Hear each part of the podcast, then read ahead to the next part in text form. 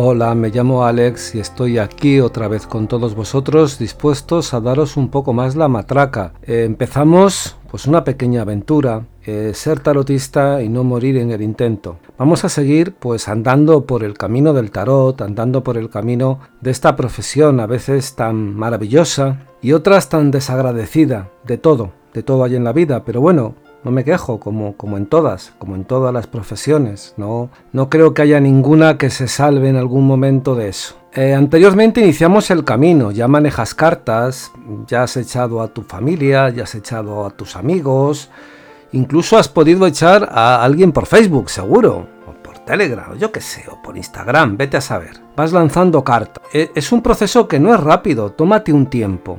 Mm, tómate aunque digas, bueno, esto ya lo sé, pero, pero la base para dar saltos es sobre todo la práctica. Esto, independientemente de que penséis que es llegar y que ya se ilumine y que la evidencia, no, esto tiene su, camino, su desarrollo, os tenéis que acostumbrar a las cartas, tenéis que acostumbrar a hacer lectura de cartas. Eh, yo uno de los consejos que siempre doy a las personas cuando daba cursos es que procuraran que todas las cartas estuvieran descubiertas, porque creo que es la sensación de ver las cosas de una manera amplia y que cada carta tiene su importancia. No hay ninguna carta que tú eches en una tirada que no tenga su importancia. Otra cosa es que cuando ya llegas a un nivel de lectura, cuando ya estás tirando montones, cuando ya son más de 20 cartas encima de la mesa, pues ya evidentemente tú mismo selecciones o tú misma selecciones la pregunta y, y el tipo de cartas. Pero eso llegará con el tiempo no os forcéis tampoco en eso. El problema del tarot es que puede crear una sensación como de decir no llego, no puedo, no valgo, no lo veo. Y este tipo de cosas pueden hacer que en un momento determinado pues tengamos la sensación de querer dejarlo. Que es lógico. Os, os pasará a vosotros, me pasó a mí y pasa a todo el mundo. Por eso es mejor tomarlo de una manera primero lenta, no buscando ninguna cosa maravillosa en principio, sino que poco a poco os vayáis metiendo directamente en, cartas, en tiradas, y por eso lo de las grabaciones, porque es tan importante tener la lectura en la cabeza como saber explicárselo a la persona. Eso es lo más importante. Eso es lo verdaderamente más importante, porque una persona eh, tiene que levantarse diciendo, bueno, ya me ha contestado la pregunta, me podrá gustar más, me podrá gustar menos, pero lo tengo claro. Lo que es horrible, yo desde luego no soporto, es cuando un tarotista empieza a hablar de una manera tan sumamente enrevesada que la otra persona se queda mirando y dice, bueno, 20 minutos hablando y no me has dicho nada. Lo odio, lo odio.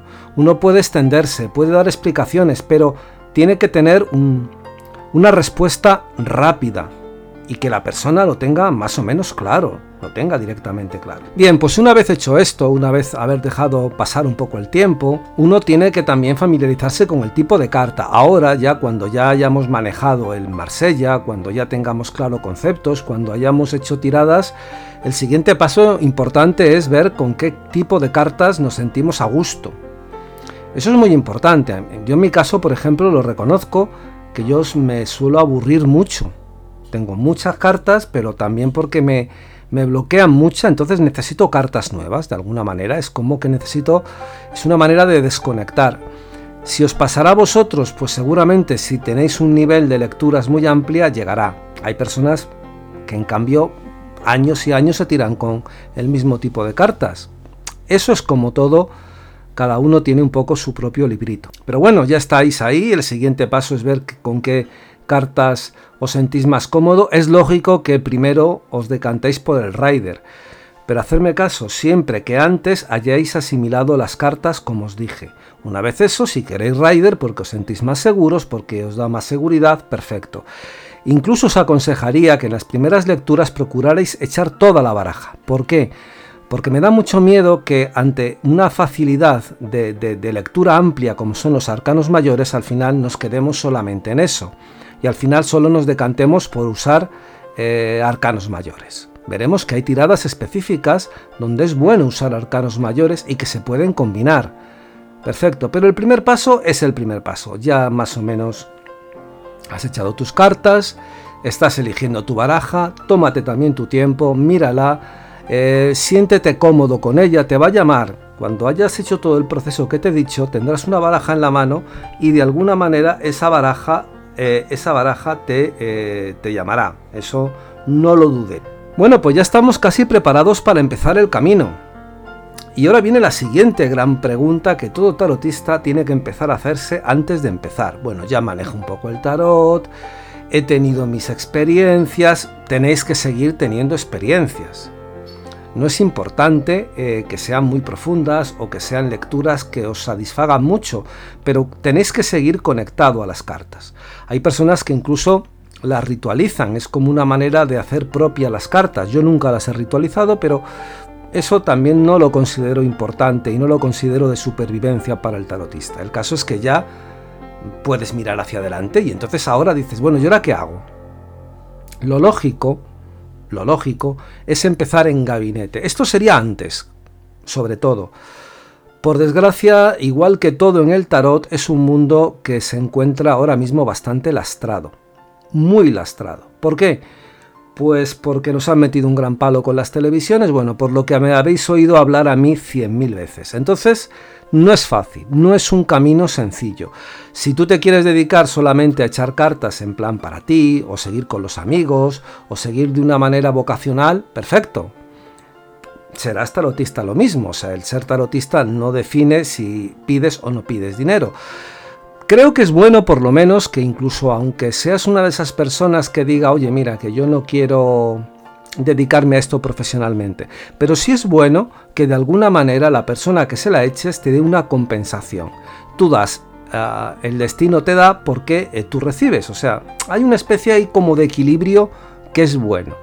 Me da igual que en vez de darte 5 euros, pues te dé un caramelo, pero el caso es que haya una, una, una situación en donde tú ofreces tu tirada y la otra persona te ofrece otra cosa, que ya digo, no tiene por qué ser dinero, tampoco os obcequéis en eso directamente. Ahora, si lo que quieres es vía profesional y entramos dentro ya de la materia de, oh, oh, oh, voy a ser tarotista, antes de empezar a mover más cosas y a investigar más cosas y a investigar arcanos y a investigar tiradas y a investigar historietas, pues, pues no hay duda de que la primera parte importante es ver por dónde nos vamos a mover. Y la gran pregunta es, gabinete, consulta personal. Bueno, os voy a decir la gran verdad, que esto a lo mejor suena un poco duro, pero es totalmente cierto. Eh, las televisiones, que eran, digamos, las grandes panaceas del tarot, porque no solamente es que ahí podían ir muchos tarotistas, sino que también de alguna manera fomentaban y aguantaban eh, gabinetes. Entonces había muchos gabinetes que se forjaban en televisiones grandes donde entraban muchas llamadas.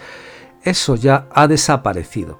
Eso ya ha desaparecido totalmente. Entonces hay que adecuarse a un nuevo mundo, a una nueva normalidad que para nosotros no es buena. Os cuento. Eh, la televisión prácticamente ha desaparecido, las tiendas prácticamente hay muy poquitas, Siempre tengo presente a mi amiga leyenda y a otras que están ahí luchando directamente por tiendas, pero os aseguro que las tiendas en comparación con lo que había prácticamente se están extinguiendo. Entonces tampoco es fácil la presencial. Nunca echéis la presencial en vuestra casa. Si te quieres dedicar en plan amigos, perfecto, porque bueno, el amigo, tu hermano, tu hermana, tu cuñado, bueno, pues no hay ningún problema. Pero si buscas la parte profesional, es preferible que si quieres echar cartas y lanzarte a ese mundo y quieres lanzarte por la parte de consultas en directo, eh, nunca la hagas en tu casa. Nunca. Sé que hay gente que la hace pero al final estás metiendo a un desconocido, a una desconocida, alguien con problemas y alguien que no sabes cómo te va a reaccionar en cualquier momento. Es preferible, aunque te cueste un poco más, tratar de ver la posibilidad de poder alquilar algún despacho, incluso en alguna tienda que normalmente suelen tener espacio, porque hombre, las tiendas tienen que vivir y la cosa no está bien. ¿Para qué vamos, para qué vamos a engañarnos? Pero lo normal, para empezar, es hacerse en gabinete. Un tarotista de ley empieza en gabinete. Hombre, no es que todos lo hagan, pero es el proceso, otro proceso lógico. El que entra un poco a la parte profesional, entra en gabinetes. Problemas que los gabinetes eh, cada vez hay menos también. Evidentemente la televisión se ha ido a hacer gárgaras eh, prácticamente ha desaparecido y hay muy pocos gabinetes, pero sería lo lógico que empezarais con gabinete. Incluso, incluso, si no tuvierais gabinete, yo os aconsejaría, y lo digo de corazón, yo sé que hay mucha gente que lo usa, no usar los 806. Eh, creo que son muy peligrosos, primero, porque tienes que meter mucho dinero en una gestión que es que te publiciten, porque si no, no te comes absolutamente nada. Corres el peligro de los impagados, que es como una especie de piedra de Damocles. A mí me fue mal, hay otras personas que le ha ido bien. Luego entonces ahí tampoco dogmatizo, ahí cada uno ve. Yo personalmente nunca cogería 806. Pero si tú quieres directamente empezar, Móntate consultas que sí puedes hacerlo desde casa, ponte un pequeño anuncio. Ahora mismo lo bueno es que igual que os digo que la televisión prácticamente está fallecida y que todo el, andamiaje de gabinetes, de tarotistas, de gabinetes en casa, de gabinetes en gabinete, prácticamente ha desaparecido, pero bueno, tenemos internet, es lo que hay, redes sociales. Es lo que realmente el tarot se está declinando, como estáis viendo. Vamos derechos hacia ellas, hacia las redes sociales. Entonces, para empezar, montate algo así primero. Si no encuentras un buen gabinete, esto es para formarse, o sea, con un gabinete nunca vas a sacar dinero, en primer lugar porque pagan verdaderos sueldos muy bajos. Iba a decir una palabra más fuerte, pero no quiero ni puedo. Eh, entonces, pues no te vas a hacer de oro, ni vas a hacer un dinero que directamente te valga mucho. Para sacarte una cantidad fuerte tienes que tener muchísima suerte, que haya mucho tráfico de llamadas, que normalmente ya no hay, y tirarte horas, horas y horas. Yo recuerdo en gabinetes nocheviejas solo brindando yo solo directamente el fin de año y en un gabinete absolutamente sin nadie, solo yo. Eso pasaba, ahora ya no, pero la secuencia la podéis un poco retrotraer al mundo actual. Entonces empieza el grave problema para sobrevivir primero, después miraremos la parte más, más técnica, pero de momento nos tenemos que decantar por algo, es que si no, ¿qué hacemos? Bien, dos situaciones, o gabinete, que para mí es una vía ahora mismo muy complicada, más que nada, pues por eso, porque no hay muchos, porque pagan y no merece la pena, porque son muchas horas y porque es una atadura, o sea, un gabinete os vais a tirar prácticamente 8-7 horas fácil que tengáis que estar cogiendo llamadas, suene o no suene. Y diréis, bueno, ¿qué chollo? No es ningún chollo. Aquí tenemos que aprender a sobrevivir. El problema de, un tarot o un tarotista cuando se mete en casa a coger llamadas en casa, ocurre que empiezas a, a dejarte. Mm, te levantas, no te arreglas, porque ¿para qué? Vas en pijama o en camisón, porque ¿para qué? Eh, vas mirando a ver un minuto para comprar el pan y salir corriendo. Son ocho horas o más las que te tienes que tirar al día. Y es obligatorio, en ese tiempo tienes que estar, haya o no haya llamadas, con el teléfono al lado, con la baraja cerca y esperando, rezando, pensando, llorando que entre alguna llamada. Entonces, dos cosas. Económicamente es verdad que sale a muy poco, por un lado, y después prácticamente hay el mal de, este tipo de situaciones es que puedes acabar fácilmente o en depresión o con un complejo de diógenes tremendo, porque es duro, es muy duro. Por eso hay muchas veces que cuando la gente me habla del tarot me da un poco de risa, ¿no? Porque no saben a veces la dificultad, en primer lugar, de que te levantas y estás esperando llamadas. Entonces, para empezar, para iniciar, lo que vamos a coger es un anuncio. Lo vamos a poner, vamos a hacer una pequeña edición y lo vamos a poner en Facebook, Instagram, mover canal de YouTube, que también está muy bien. En Facebook tenéis además la posibilidad de hacer tiradas gratis. Y decir, bueno, es que con esto no sobrevivo, ¿vale? Si empezamos a, a ser tarotista y sobrevivir, con eso malamente. Y te digo, sí, efectivamente, es malo, no es bueno, no es muy profesional porque jorobas a muchas personas, pero bueno, puedes cogerte un precio más o menos simbólico y echar tiradas, eso sí, que tienen que ser muy, muy cortas. Muy cortas. Porque lo que buscamos es que la persona que una vez eche las cartas, pues tenga necesidad de saber más. Si le cuentas en 30 minutos tu subida, pues evidentemente mm, tú verás. Cada persona se mueve, pero, pero tienes que pensar en esas posibilidades. Y es cierto y yo os digo que eh, de, vista al tarot, a los tarotistas, no está bien visto precios muy cortos. ¿Por qué? Porque nosotros tenemos una competencia desleal. os digo, si hacéis esto, podéis hacer algo, pero no seríais los más famosos del barrio. Es más, habría gente que se podría molestar precisamente por eso, porque eh, nosotros tenemos X de precio. Si hay personas que lo rebajan mucho, a ver, entenderlo, entenderlo que uno acabe directamente mosqueado, porque al final la persona es muy débil. Y una persona que tenga un problema se va a decantar siempre por la persona que pueda tener más facilidad en hablar. Es más, hay veces que llama a una persona, a dos o a tres o a cinco.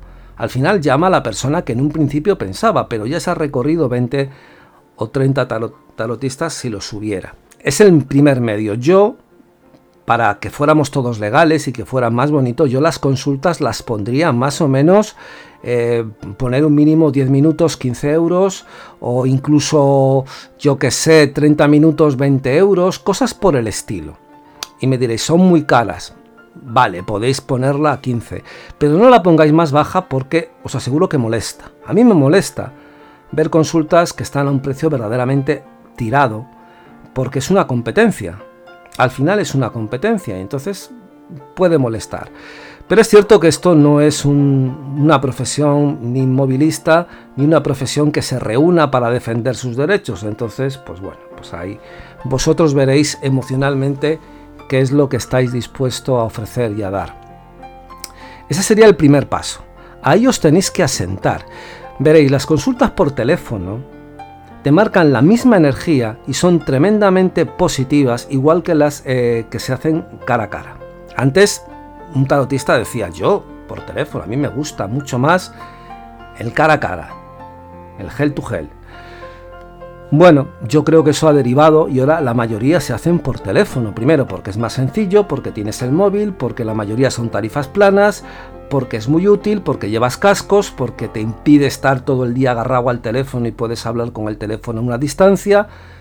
Es más sencilla. Decantaros también por lo que os decía, por el anuncio. ¿Por qué? Meteros en un gabinete, ya sabéis lo que os exige.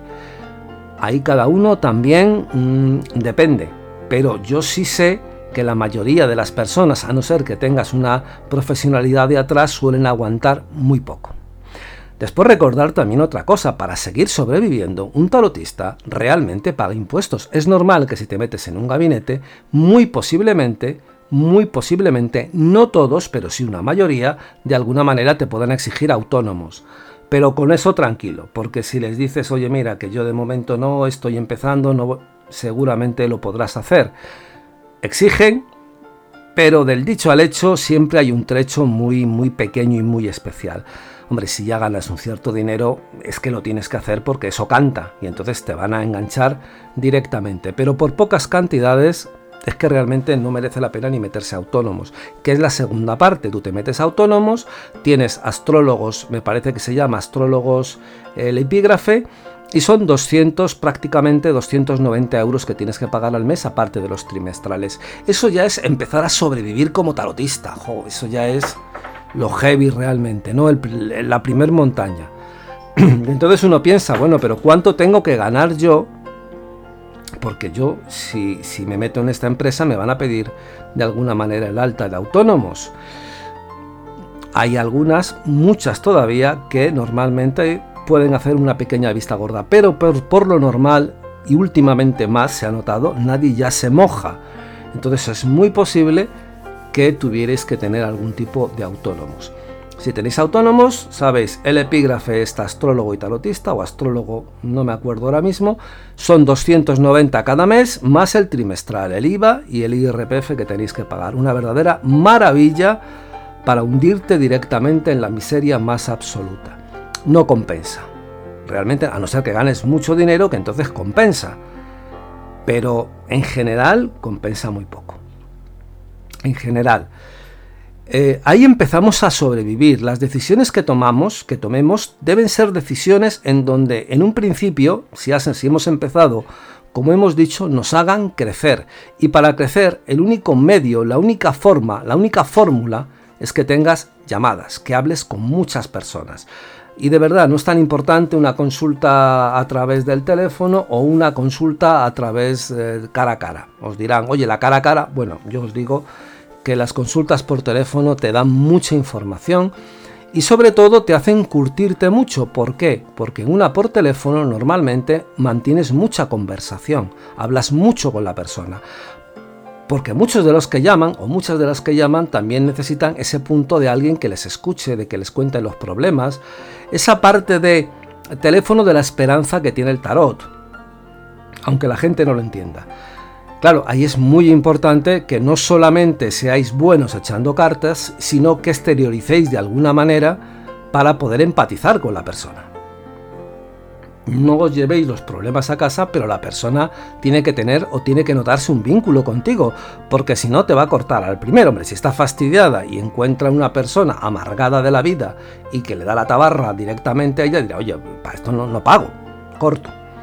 Entonces, punto uno, iniciamos primer anuncio, después cogemos después cogemos y procuramos tener llamadas, eh, cuanto más mejor, hablamos con ellas, nos explayamos y sobre todo tratamos de empatizar con la persona. La persona es alguien que lo está pasando mal, el 90%. Hay personas que suelen ser también muy, muy difíciles, también es cierto, pero normalmente son personas que lo están pasando mal. Simplemente por eso hay que tener una mano izquierda muy especial que nadie te lo enseña, porque evidentemente todo esto que os lo estoy diciendo lo da la experiencia, cada uno tendrá las suyas, lo da la experiencia, evidentemente, pero no hay ningún tipo, ni clase, ni escuela, ni curso, ni diploma, por mucho que os cuenten, ni diploma que, eh, que de alguna manera te un te dé un estatus. Entonces ahí tendríamos ya el punto de arranque, ya nos meteríamos y ya tendríamos que empezar a seguir direccionando a ver cómo seguimos sobreviviendo. Nos estamos creando un estatus, nos estamos creando eh, algo que nos gusta, nos estamos metiendo en él. Evidentemente, te vuelvo a decir, si tú no quieres meterte profesionalmente, pues esta parte óbviala, porque no sirve de nada. Tú sigue a lo tuyo con los con las tiradas a tu familia, a tus amigos, a alguien por Facebook o por Instagram y tranquilamente de la vida. Genial. Más adelante, cuando lleguemos a las técnicas, ahí sí puede ser interesante para ver cómo manejar todo eso. Pero el, que quiera meterse en este mundo y seguir sobreviviendo tiene que tener en cuenta lo que le he dicho. Los gabinetes prácticamente están desapareciendo, todos el 99,99,9 son en casa, o sea que las llamadas se te desvían, son 8 horas de trabajo más o menos que tienes que estar y en muchos sitios te piden autónomo. Y el precio que te dan es muy bajo. Vamos, que tienes que hacerte muchas llamadas para sacar algo un poco razonable. Así andamos, así andamos. No os voy a recomendar ningún gabinete, podría, pero no os lo voy a recomendar por una razón, porque creo que hay una publicidad que tampoco vendría ahora mismo y tendría lógica de darla. Todos los veis, podéis llamar, preguntar, hay muchos que te ponen, ¿quieres contactar o trabajar con nosotros? Ahí los tenéis que buscar, pero tener en cuenta eso. Incluso os digo que es más, yo personalmente lo que haría sería compatibilizar las dos cosas. En una sería mi propia consulta y en otra sería la consulta del el gabinete. Os dirán que no es bueno, que no sé qué, no sé cuántos. Lo que nunca hagáis si queréis sobrevivir en este mundo es trincaros un cliente. O sea, una persona que llame al gabinete es del gabinete. Una persona que te llame a ti es tuya. Si juntas las dos cosas, estás jorobando directamente todo. Primero porque te van a alargar, después porque te van a echar fama y porque seguramente se correrá la voz de que robas clientes. Eso no lo hagas nunca. Trata de ser... A ver, tiene que haber unas marcas. Si quieres sobrevivir en esto, aunque tú pienses que es otra cosa, tienes que tener una, un, tipo de, de carácter moral, de normas morales porque si no es muy difícil sobrevivir, pero en el tarot y siendo equilibrista, da igual. Normas morales tienes que tener y una de ellas es eso, no robes donde te da de comer. Aunque no te dé mucho, pero si estás trabajando para ellos, no quites ningún cliente ni por casualidad, aunque el cliente te lo pida, que hay muchos que te dicen, oye, si me das tu teléfono te llamo, ni se te ocurra porque normalmente suelen enterarse después los dueños del gabinete. Ocurre siempre, os lo aseguro, es una ley empírica que pasa, se acaban enterando y se te cae directamente la posibilidad y aparte que es una voz que se corre en un momento y te quedarías un poco sentenciado sentenciado. Entonces no lo hagas, no merece la pena, de verdad, no la merece. Donde estés, el tiempo que estés, trabaja para las personas, no cojas ningún cliente que te entre por ese gabinete. Y si tú puedes conseguir por el tuyo, bueno, vete haciendo. En el momento en que notes que tu clientela va aumentando, ahí puedes tomar la segunda decisión que es me voy a tirar directamente yo a la piscina. Eso sería un poco el punto de arranque. Después veremos qué, medios hay actualmente para moverse mejor, cuáles son las mejores redes sociales, dónde puedes conectar mejor eh, en la tirada, por qué hay tanta competitividad.